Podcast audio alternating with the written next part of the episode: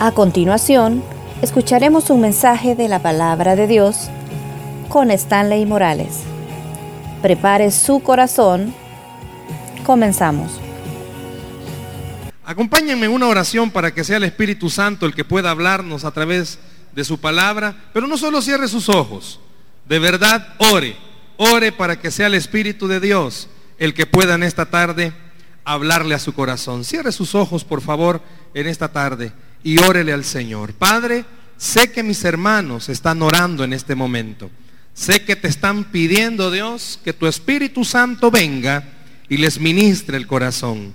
Gracias por esta oportunidad que nos das una vez más de oír tu palabra, de oír el consejo que necesitamos. Tú sabías que era importante escuchar este mensaje para nuestro corazón.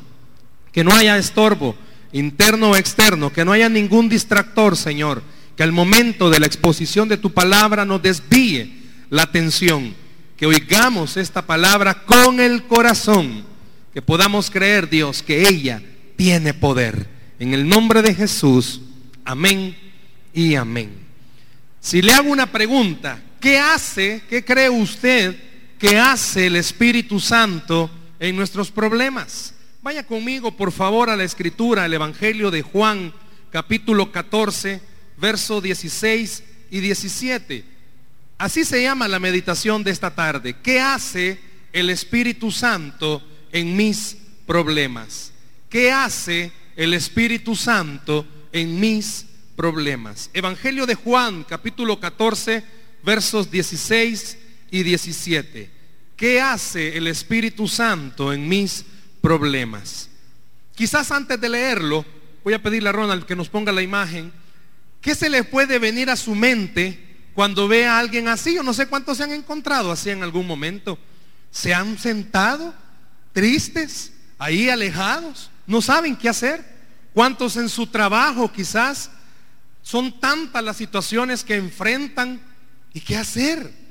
De eso quiere el Señor hablarnos en esta tarde. Ahora sí, Evangelio de Juan, capítulo 14, verso 16 y 17. Siempre le pedimos que mantenga su Biblia abierta para que pueda en algún momento anotar. De hecho, vamos a, mencionar algunas palabras que le van a servir para cuando vuelva a abrir la Biblia en este pasaje, usted recuerde que fue lo que el Espíritu de Dios le habló. Verso 16 y verso 17 dice así la palabra, y yo rogaré al Padre y os dará otro consolador para que esté con vosotros para siempre. Y el Espíritu de verdad al cual el mundo no puede recibir porque no le ve ni le conoce, pero vosotros le conocéis porque mora con vosotros y estará en vosotros. ¿Qué se le puede venir a la mente cuando escucha este pasaje? Quiero que vea el verso 16. Quiero que vea conmigo una parte antes de introducirnos al mensaje, ¿a qué se estaba refiriendo el Señor Jesús? Llega un momento en el que Jesús estaba con sus discípulos, la Biblia lo deja ver en este capítulo, que comienzan a hacerle una serie de preguntas. Y Jesús ya estaba indicándole a ellos que él tenía que irse. Pero el Señor sabe algo, hay un pasaje de la Escritura donde le exhorta a usted y me exhorta a mí al decirnos que en este mundo en el que estamos viviendo, las dificultades están a la orden del día. A medida que uno va creciendo desde pequeño comienzan los problemas. El recién nacido, el problema es que tiene que aprender a caminar, tiene que aprender a hablar. Y a medida va creciendo, los problemas van creciendo. Forma usted un hogar con alguien, pues prácticamente, aunque lo ha conocido, desconocido. Porque de novios es una cosa y ya casados es otra. No diga amén. Pero tiene que enfrentar esos problemas. ¿Por qué? Porque a veces tiene que enfrentarse el problema de negarse a sí mismo. Tiene el problema cuando vienen los hijos, porque o el esposo no ayuda o la esposa no ayuda. Tienen que enfrentarse a los problemas económicos. ¿A qué tipo de problemas se está enfrentando usted? Por eso el Señor, Dios nuestro Creador, lo sabe que los seres humanos somos entes que diariamente tenemos problemas. Tenemos problemas con el tráfico. El Citrans no vino a arreglar nada, sino que empeorarlo. Tenemos problemas económicos. Tenemos problemas sociales. Usted lo sabe muy bien cuál es la pandemia que tiene El Salvador, las maras. Tenemos problemas de inseguridad. Hay problemas laborales. Porque la empresa donde usted está laborando, trabajando, surge una competencia con mejores eh, oportunidades para las personas y donde usted está las ventas bajan. Problemas porque el jefe que tiene, pues aparte de no ser cristiano, es malo. Cuando sus hijos crecen, cuando usted comienza a ver que ellos forman su hogar, usted creyó que sus hijos se fueron y los problemas desaparecieron, pero se volvió abuelo y los problemas siguen porque aunque su hijo o su hija se haya ido, usted se preocupa por los problemas de ellos que ya se fueron de casa. Los problemas no desaparecen. Por eso oiga esto. El Señor Jesús sabía muy bien, los seres humanos, Dios sabe muy bien esto, usted y yo no podemos solos. Es imposible. No se puede. Por eso él habló y él dijo, yo me voy. Y en el verso que hemos leído, verso 16, dice, y ahí han subrayado una palabra, si la pudiera subrayar usted sería precioso. Y yo rogaré al Padre y os dará otro. Esa palabra otro, en el original, en la palabra griega, da a entender otro de la misma clase. Jesús está diciendo, va el Padre a mandar a otro igualito a mí. A otro igualito a mí. Sus discípulos habían vivido con Jesús tres años y medio en el ministerio. Habían comido, habían caminado, habían visto los momentos en los que Jesús hacía milagros. Y Jesús sabía, usted en un día no se adapta a una persona. Pero después de una semana ya le hace falta esa persona. Después de una semana le hace falta ese lugar. Los que van de viaje, una semana se van y extrañan ese lugar. Pero solo va un día, no lo puede extrañar. Tres años y medio, Jesús sabía, les va a hacer falta. Ellos han visto que se apoyan en mí. Ellos han visto que pueden confiar en mí, que yo les puedo ayudar. Si se quedan solos, no van a poder. Por eso Él les dice, pero el Padre le va a mandar a otro. Cuando dijo esa palabra, otro les estaba diciendo, pero el Padre va a mandar a un igualito a mí. Usted lo sabe, el Espíritu Santo es la tercera persona de la Trinidad con la misma esencia de la deidad y que está en perfecta unión con Cristo, así como Cristo está en perfecta unión con Dios. Usted lo sabe muy bien que si hablamos del Espíritu Santo hablamos de Dios mismo, que si hablamos de Jesús hablamos de Dios mismo. Eso era lo que Jesús les estaba diciendo, no se van a quedar solos. Pero ¿por qué menciona esto? Fíjese antes de pasarnos a otra palabra. ¿Cómo comienza el verso 16? Y yo rogaré. ¿Qué quiere decir? Ahí se estaba explicando el ministerio de Cristo por sus hijos. ¿Ha escuchado usted que Él intercede por nosotros? ¿Que está delante del Padre orando por nosotros? ¿Se pone a pensar eso? Ver a Jesús orar por usted. Cuando usted está afligido, Él está orando. Él está delante del Padre orando por usted. Pero dijo en la tierra iba a quedar otro igualito a Él. ¿Cuál es la siguiente palabra que quiero que, vea en este verso?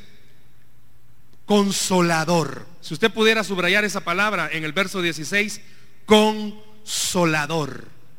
Si usted busca esta palabra, que a veces es traducida como ayudador, como consejero, esta palabra consolador viene, muchos quizás lo han escuchado, del griego paracleto. Paracleto. Y esta palabra paracleto, en su traducción correcta, dice, Alguien que está siempre a mi lado. ¿Escuchó? Alguien que siempre está a mi lado. Paracleto, alguien que está a la par mía. Si yo me muevo para acá, el paracleto va a la par mía. Por eso Jesús dijo, otro consolador, alguien que va a estar a la par tuya todos los días de tu vida. Fíjese bien. Pero cuando Él dice otro consolador, estaba demostrando, mi papel, dice Jesús, ha sido ayudarles. Y yo he estado a la par suya. Por eso el Señor estaba diciendo, el Padre enviará a alguien que esté con ustedes a la par. No importa, hermano, que el problema usted lo tenga en su casa y usted viva en la escalón y usted trabaja en San Miguel. El Espíritu Santo, el Paracleto de Dios, está con usted en la escalón y en San Miguel, porque está a la par suya. ¿Qué significa? Muchos de los que estamos aquí en esta hora nos desesperamos cuando no vemos una respuesta y le decimos a Dios, ¿dónde estás? Pero en esta tarde el Señor les está diciendo, he estado a la par tuya todos los días de tu vida. ¿Dónde estás que no te veo? Dios está diciendo, el paracleto está a la par tuya. Ahí está. Aunque usted esté tirando todo de cólera, ahí está Él. Aunque vaya manejando desesperado o desesperada, ahí está Él. Estas palabras, esta parte bíblica nos está diciendo, nos va a mandar el Padre a alguien que va a caminar a la par nuestra todos los días de nuestra vida. Pero hay una condición. Antes de pasar, ¿cuál es esta condición? Que usted tenga a Cristo Jesús como su Señor y Salvador. Cuando usted tiene a Jesús como su Señor y Salvador, dice la Biblia que en ese mismo instante viene el Espíritu a nosotros. Por eso dice, vea lo que está diciendo, continúa el verso 16, esté con vosotros. Si puede subrayar esa parte, esa parte, esté con vosotros. Si a usted le gusta estudiar el verbo en qué,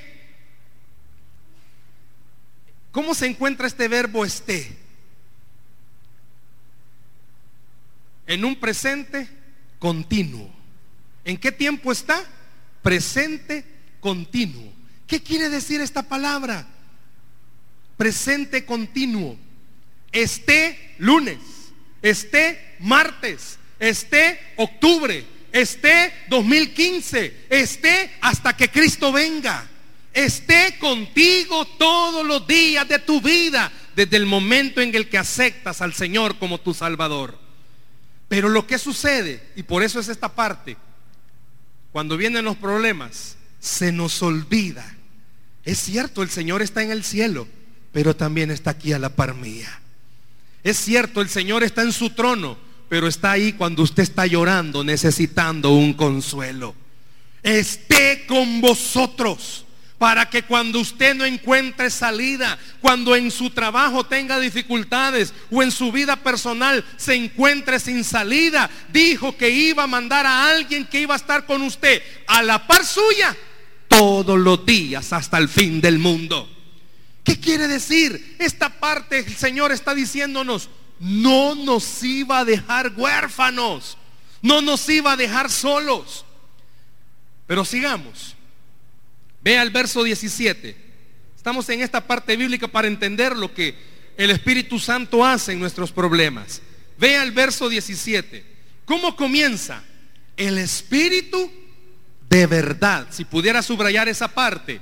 El Espíritu de verdad cuando usted busca a qué se refiere esto con el espíritu de verdad, usted encuentra que la palabra escrita ahí está diciendo, el que es la fuente de toda verdad, el que le conduce a la verdad. Yo no sé si se va a identificar en esto, pero también indica que en momentos, entre comillas, pueden aparecer otros consoladores que no son el Espíritu de verdad. No sé si le ha sucedido, pero en momentos de dificultades siempre aparecen otras ayudas que no son el Espíritu de verdad. El Señor por eso está aclarando, cuando yo me vaya, el Padre va a enviar a alguien que es el verdadero, es el genuino, es el único que usted necesita. Pero en los momentos de problemas, aparecen siempre otros consoladores. Esta parte es bien especial porque significa que usted tiene que tener cuidado. ¿Y cómo puedo saberlo? El mismo verso sigue diciendo, aclara algo, y véalo, si lo pudiera subrayar, ¿dónde está ese espíritu? Porque mora con vosotros. Si pudiera subrayar esa parte, porque mora con vosotros. Se lo acabo de decir. Cuando usted acepta a Cristo, ¿dónde está el Espíritu Santo? Adentro de mí. Le hago una pregunta. ¿Dónde está la ayuda que usted necesita en sus problemas? De acuerdo a lo que hemos dicho. ¿Dónde está? Adentro de mí. Si lo puede decir fuerte, dentro de mí. Pero dígalo fuerte, dentro de mí está la ayuda. Cuando usted se pregunte, ¿dónde está Dios? Qué bueno fuera que usted escuchara al Señor decirle, estoy dentro tuyo. Soy lo que necesitas. Soy lo que necesitas. ¿Qué significa esto? En realidad, nunca estamos solos.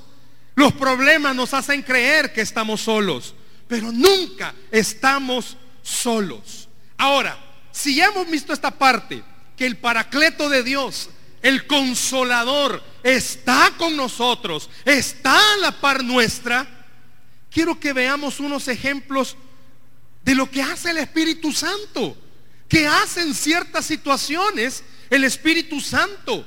Todos los que estamos en esta tierra nos desanimamos, nos preocupamos, nos enfermamos, nos dan malas noticias, nos pasan cosas inesperadas. Un matrimonio se casan enamorados, nadie les dice que tres años después van a terminarse separando. Unos padres que tienen a un hijo, nos contaban esto anoche de algo que nos tocaba, le da a Dios a unos padres una chica y a los seis años Dios decide llevársela. Y esa noticia, ¿a quién le va a agradar? ¿A quién le va a gustar que usted llegue a su trabajo y le digan, mire, hasta hoy llega? ¿A quién le va a gustar que le hablen por teléfono y no para saludarle, sino para decirle, tiene dos días para pagar? ¿A quién le va a gustar la noticia que le digan, mire, vamos a tener que expulsar a su hijo porque está en drogadicción? ¿A quién le va a gustar eso? Veamos ejemplos de situaciones a las que podemos enfrentarnos. Vaya conmigo rápidamente, se lo van a proyectar. Primero de Reyes, capítulo 19, versos del 1 al 4. Está hablando este pasaje del profeta Elías. Primero de Reyes, capítulo 19, versículos del 1 al 4. Vea lo que está diciendo. Acá dio a Jezabel la nueva de todo lo que Elías había hecho y de cómo había matado a espada a todos los profetas. Vea el verso 2. Entonces envió Jezabel a Elías un mensajero diciendo, así me hagan los dioses, solo que vea cómo está dioses, con D minúscula. Y aún me añadan, si mañana a estas horas yo no he puesto tu persona como la de uno de ellos. Vea el verso 3. Viendo pues el peligro, el profeta, se levantó y se fue para salvar su vida. Y vino a Berseba, que está en Judá, y dejó allí a su criado. Y él se fue por el desierto un día de camino y vino y se sentó debajo de un enebro. Y deseando morirse dijo, basta ya, oh Jehová, quítame la vida, pues no soy yo mejor que mis padres. ¿Qué estaba pasando ahí? Rápido le cuento la historia. Elías mata a los profetas de Baal, que eran los servidores de Jezabel, que era la esposa del rey Acab. Para este entonces el reino se había dividido en el norte y el sur. Jezabel era la esposa del rey Acab del norte. Elías. Si hasta muchos padres a sus hijos les ponen de nombre Elías, porque era un gran profeta del Señor. Pero vea bien, y quizás subraya en el verso 3 esa palabra que Elías está diciendo ahí, viendo. ¿Por qué le pido que subraye en el verso 3 la palabra viendo? Elías acaba de matar a los profetas, se acaban de morir, y en la mente de Elías estaba, después que haya matado a estos profetas, Jezabel va a rendirse. Pero esa palabra viendo dice, que Elías vio su panorama y salió todo al revés. En vez de Jezabel rendirse, lo amenazó que lo iba a matar. Elías era un íntimo de Dios, alguien que conocía y hablaba con el Señor. Pero el ejemplo de Elías nos demuestra que muy cristianos podemos ser, pero vamos a sentir momentos de soledad y desesperación. No sé cuántos de ustedes se han sentido solos y desesperados.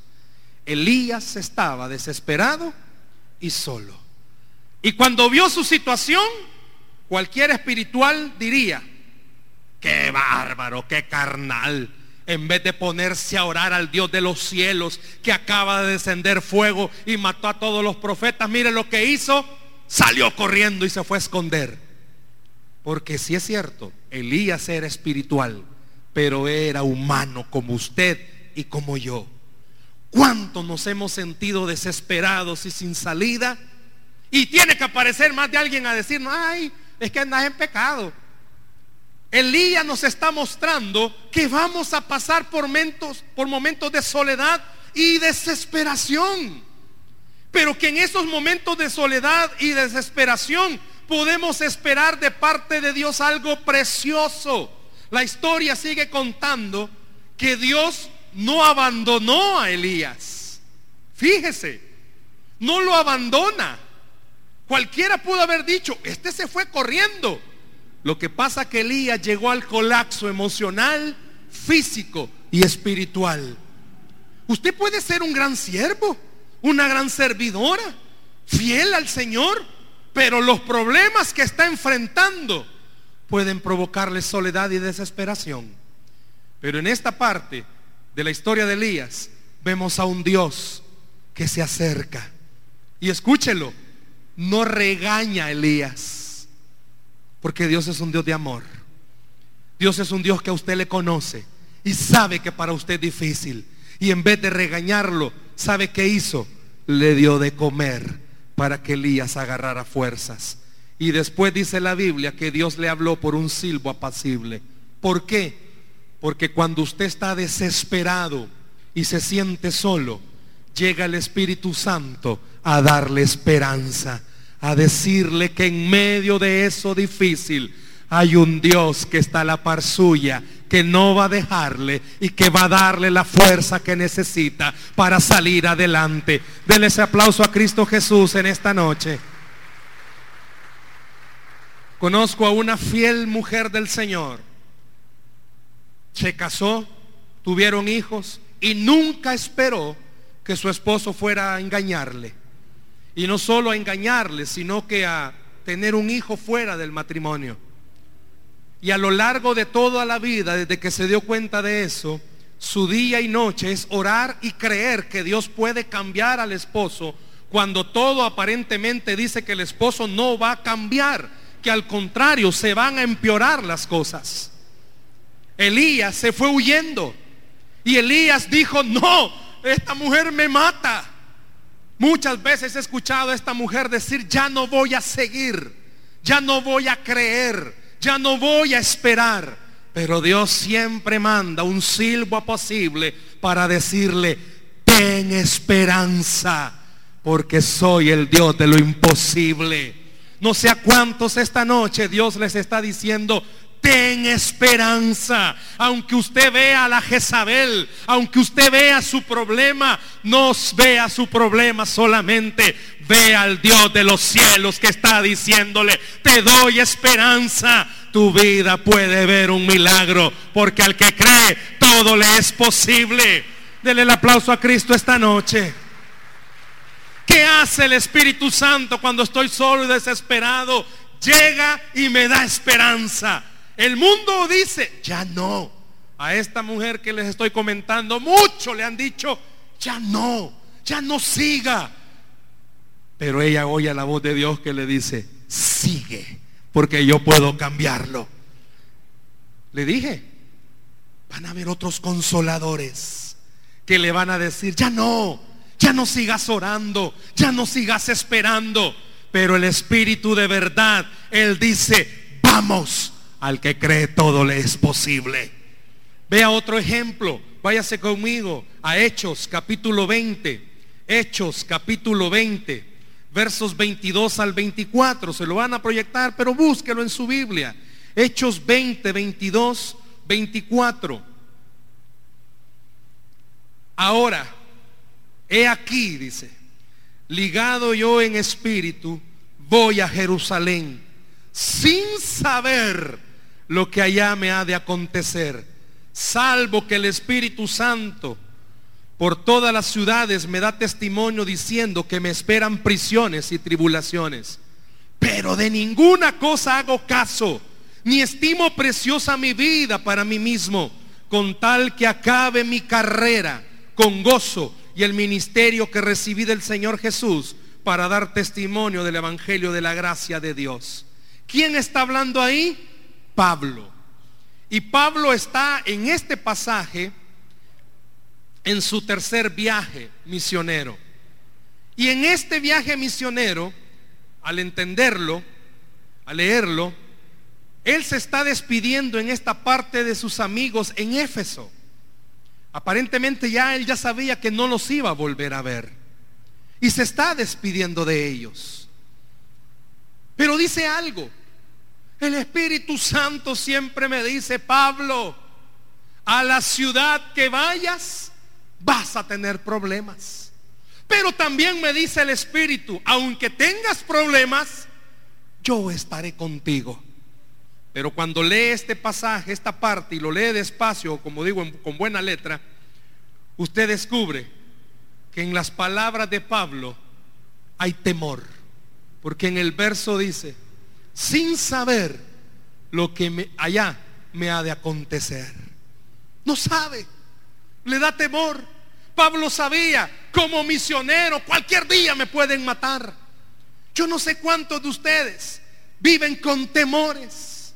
Y la pregunta es, ¿qué hace el Espíritu Santo cuando estoy lleno de temores? Pablo dice, el Espíritu me dice, donde quiera que vayas, vas a tener problemas. Pero también me dice, voy a estar contigo.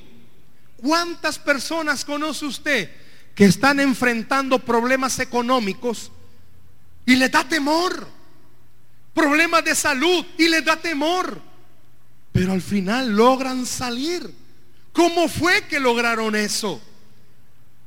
Una pareja, por malas decisiones que ellos tomaron, se me comenzaron a meter a deudas económicas difíciles aunque trabaja el esposo, hizo que esas deudas fueran creciendo, creciendo y creciendo. Lo que recibía servía para pagar cierta deuda, pero quedaba otra y quedaba otra. Pero fueron descuidándose del pago de la casa. Hasta que llegó un momento en el que tuvieron que escuchar que iban a quitarles la casa. Que iba a irse a juicio lo de la casa y que iban a quitársela. ¿Qué hace usted en ese momento cuando escucha una noticia como esa? ¿Qué hace la esposa cuando sabe que está teniendo problemas con su esposo? ¿Cuántas mujeres viven con temores? Que sus hijos vayan a perderse o no vayan a perderse. ¿Cuántos viven con temor de perder su trabajo?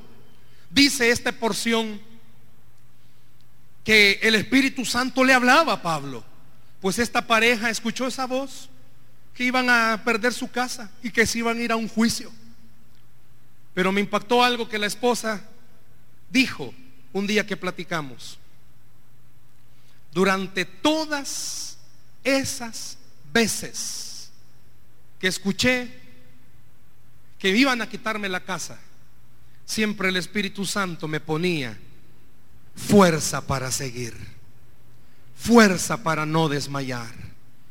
¿Qué hace el Espíritu Santo cuando usted tiene temores? Le da fuerza para seguir. Porque le recuerda, no estás solo, estoy a tu lado. Porque le recuerda, aunque andes en valle de sombra de muerte, no temeré mal alguno, porque Él está con nosotros. ¿Cuántos vivimos con temores? ¿De qué va a pasar? ¿Va a perder? ¿Va a divorciarse? ¿Van a quitarle al hijo? ¿Van a quitarle la casa? ¿Van a quitarle el trabajo? ¿Qué temor le está embargando? Esta noche el Señor le está diciendo, si mi espíritu está en ti, Deja que Él te dé fuerza para seguir. Deja que Él te dé ánimo para seguir. Deja que Él te dé palabra para que veas la esperanza que el mundo no te puede dar. ¿Qué hace el Espíritu Santo? ¿A cuántos esta noche el Señor les está diciendo, sé que tienes temor, pero dentro de ti hay alguien que te puede dar fuerza para seguir? Sé que ya no quieres seguir, pero dentro de ti hay alguien que te da fuerza para seguir. No tire la toalla, no se desanime, no renuncie, no baje los brazos. ¿Por qué? Porque el que todo lo puede está dentro suyo y quiere darle poder para vencer. No se desanime, no diga esto ya no tiene solución. Deje que el Espíritu de verdad venga y le fortalezca. Vea otro ejemplo. Váyase a Hechos 27, solo muévase unos capítulos. Hechos 27, verso 20. Hemos visto dos cosas, que da esperanza, que da fuerza, pero vea este otro ejemplo, Hechos 27, 20. Siempre el apóstol Pablo hablando y no apareciendo ni sol ni estrellas. ¿Por cuántos días? ¿Cuántos? Muchos. Y la Biblia no es exagerada. Cuando dice muchos era porque eran muchos. Y acosados por una tempestad no pequeña. Se lo aclara todavía. ¿Qué dice Pablo? Ya habíamos perdido toda esperanza de salvarnos. Este pasaje dice que Pablo era conducido a Roma para enfrentarse al César, para que el César diera la orden de encarcelarlo y después matarlo. Escuche, Pablo iba en esa nave, en ese barco, sabiendo que llegar a tierra era llegar al lugar donde iba a morir. ¿Quién de ustedes se sentiría animoso de ir en un carro sabiendo que lo conducen a donde lo van a matar? Pero no solo le aparece ese problema a Pablito, ¿Qué más dice? Que de repente tenían muchos días sin sol. ¿Y qué? Y estrellas. Yo no sé cuántos anoche se asustaron con la gran tormenta eléctrica que cayó. Estábamos con mi familia, donde una preciosa familia que nos invitaron a pasar un tiempo, estábamos aquí por la gloria, es verdad. Y estábamos cerca de ahí y comenzó, bueno, se fue la luz. Mi hija comenzó a sentir temor, unos rayos que caían. Yo dije, ya, ya me convertí en flash, dije tanto rayo.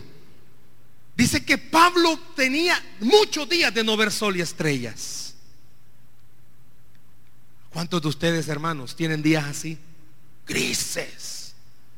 No ven una. Un día gris, ¿qué provoca? Desánimo. Y dice que la gran tempestad era fuerte. Y oiga esto, el apóstol Pablo, si pudiera subrayarlo, mire lo que dice el apóstol Pablo. Escribió 13 cartas del Nuevo Testamento. El Nuevo Testamento tiene 27 libros y Pablo escribió 13. Él dice esta frase, ya habíamos perdido toda esperanza de salvarnos.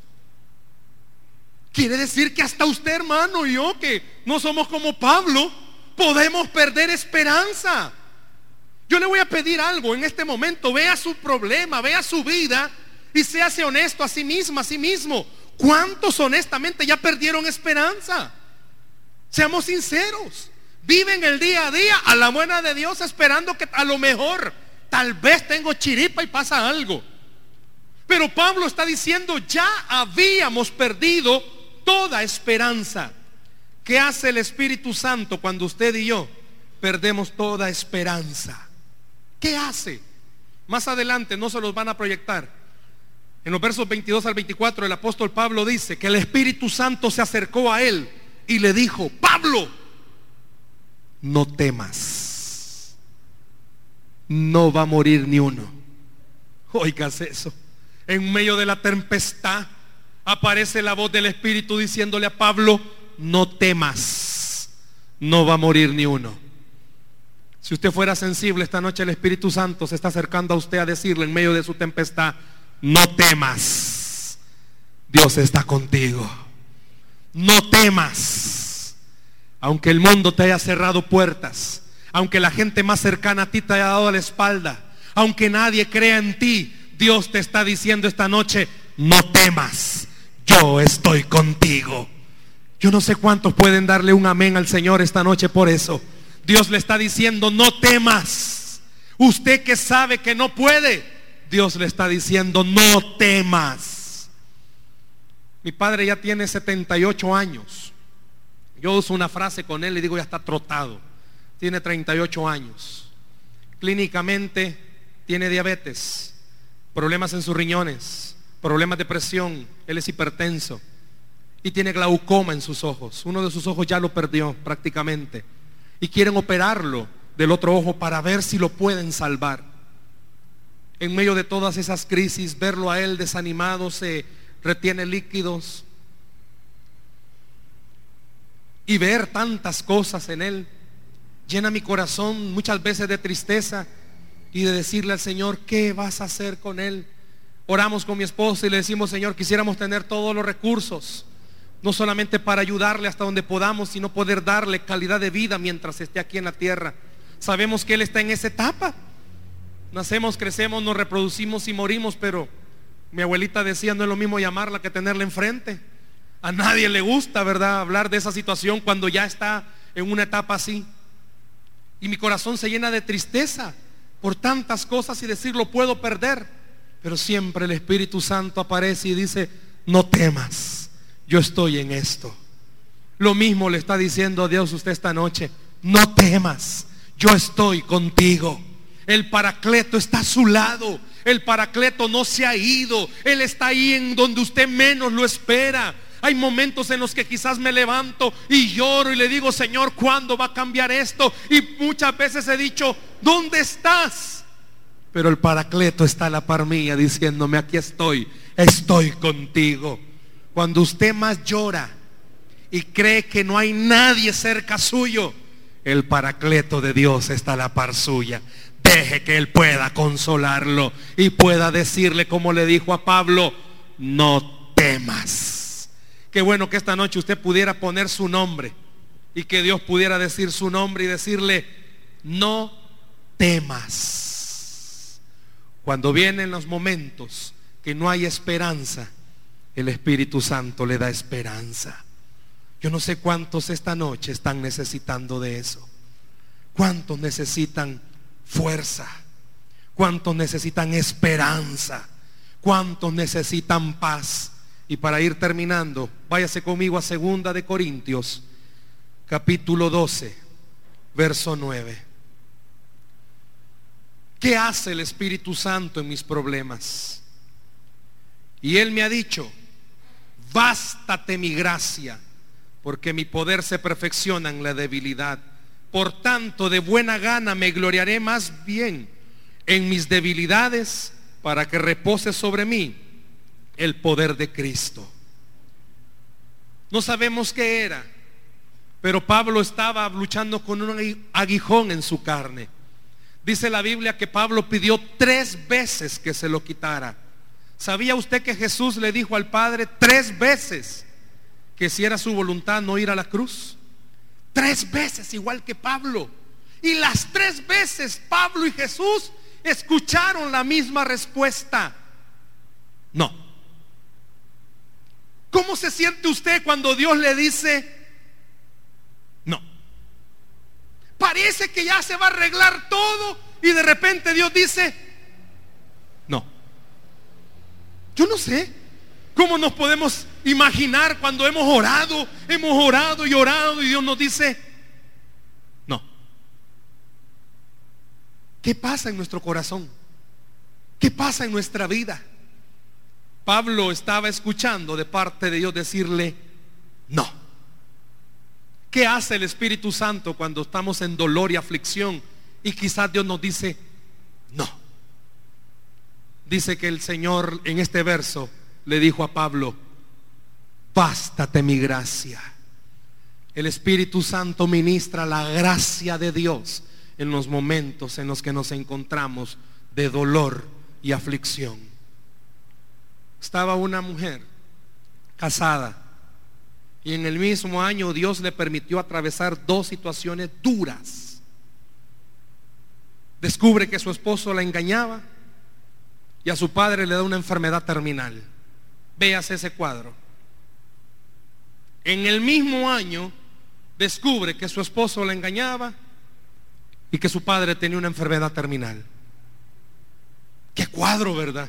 Qué situación más difícil. ¿Cómo poder orar y enfrentar a una situación donde ella quería restaurar su matrimonio? Ella quería que Dios hiciera una obra en su, en su papá. ¿Cómo enfrentarse a ese problema? ¿Cómo enfrentarse a esa situación difícil?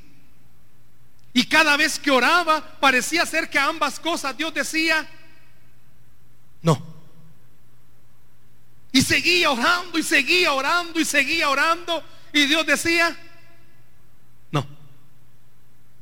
Y buscaba oración y ponía la petición de oración hasta que llegó a entender que necesitaba dejar que la gracia de Dios la abrazara y le enseñara que aunque en la tierra aparentemente no se solucionen las cosas, el Dios de gracia y amor nunca la iba a dejar. Puede ser que esta noche a usted le está diciendo Dios, quizás tu situación no me has entendido qué es lo que quiero hacer, pero déjate abrazar de mi amor. Deja que yo abrace tu familia. Deja que yo abrace tus hijos. Deja que yo abrace tu vida. Usted no entiende por qué el Señor no cambia a su jefe. Deje que lo abrace. Quizás usted no entiende por qué en el hogar no se arreglan las cosas. Deje que el Señor le abrace. Pablo y Jesús experimentaron el mismo no de parte del Señor, pero ambos experimentaron la gracia del Señor. ¿Qué hace el Espíritu Santo entonces? Me da esperanza, me da fuerza, me da paz, me da ánimo, me ministra la gracia de Dios. ¿Qué hago yo entonces, hermano? Si le pudiera poner como aplicaciones, yo le digo que usted necesita buscar al Señor todos los días en su devocional. Haga buen uso de esa hoja que le damos. Cierre sus ojos un momento en el día y ore con el Señor. También le diría, no deje de venir a la iglesia. No deje de congregarse. Entre más tiempo pase con Dios, ¿sabe qué pasa? Más usted entiende, el paracleto del Señor está a mi lado. Cuando más lee la Biblia, usted comprende, nunca te he dejado y nunca te dejaré, dice el Señor. Con amor eterno te he amado. Cuando usted pasa más tiempo con Dios, ¿sabe qué sucede? Sus ojos comienzan a ver como el siervo Jesse, Elías, Eliseo podía ver la nube de ejército celestial, pero el siervo no. Cuando usted pasa más tiempo con Dios, ¿sabe qué pasa? Aún en medio de la crisis usted puede decir, wow, aquí está Dios y nunca me ha dejado. Pero también necesita ir a una célula ¿Por qué? Porque va a escuchar a otros contar testimonios con lágrimas diciendo, cuando yo daba todo por perdido, Dios me dijo que Él era la solución que yo necesitaba. Va a ver a gente afligida contar situaciones casi similares a las suyas, pero va a escucharles decir, vale la pena esperar en Dios. ¿Por qué? Porque Él no avergüenza la fe de los que esperan en Él. Dios no va a dejar avergonzada su fe. Al que ya no puede, Dios le va a decir, vamos, yo estoy contigo. Al que quiera tirar la toalla, Dios le va a decir, no la tires, porque yo estoy contigo. Al que ya no quiera seguir creyendo, Dios le va a decir, yo soy el Dios que está en el trono y sigo haciendo milagros el día de hoy. ¿Qué necesita hacer? Pase más tiempo cerca del paracleto de Dios. ¿Dónde está ese paracleto? ¿Dónde vimos al principio que está? Dentro de mí. Pero ¿sabe qué sucede? Que en los momentos de problemas no dejamos que Él salga y nos enseñe algo. Todo está perdido para el mundo. Pero para el que cree en Dios, Él abre caminos donde no hay. Él abre puertas donde no hay. Él hace milagros que nadie más puede hacer. El que pone su esperanza en el Señor sabe qué pasa comienza a ver sus problemas y dice, es cierto, esto ya no se puede, Pero el que está ahí arriba sí puede cambiar esto. Deje que el paracleto de Dios le enseñe. Su caso no está perdido porque Dios tiene control. Dios tiene control. Dele un buen aplauso al Señor esta noche, por favor. Dele el aplauso al Señor en esta noche. Yo quiero pedirle algo en esta noche. Deje que ese paracleto de Dios venga y le consuele. Deje que el Espíritu de Dios venga y le consuele y le motive. Cierre sus ojos, por favor, en esta noche. Cierre sus ojos ahí donde está en esta noche. Yo quiero pedirle algo antes de orar, con sus ojos cerrados. ¿Cuántos necesitan el consuelo de Dios? ¿Cuántos necesitan la paz del Señor? ¿Cuántos necesitan que Él esta noche les diga, ánimo, si se puede? Yo quiero pedirle que en un acto de fe venga a buscar la presencia del Señor aquí al frente. Salga de donde está sentado y véngase aquí al frente, por favor. Vamos a tener un precioso tiempo de oración en la presencia del Padre. Venga aquí al frente, por favor. Venga aquí al frente. Vamos a orar en esta noche. Vamos a orar. Mientras usted está pasando al frente, entonamos este canto al Señor en esta hora.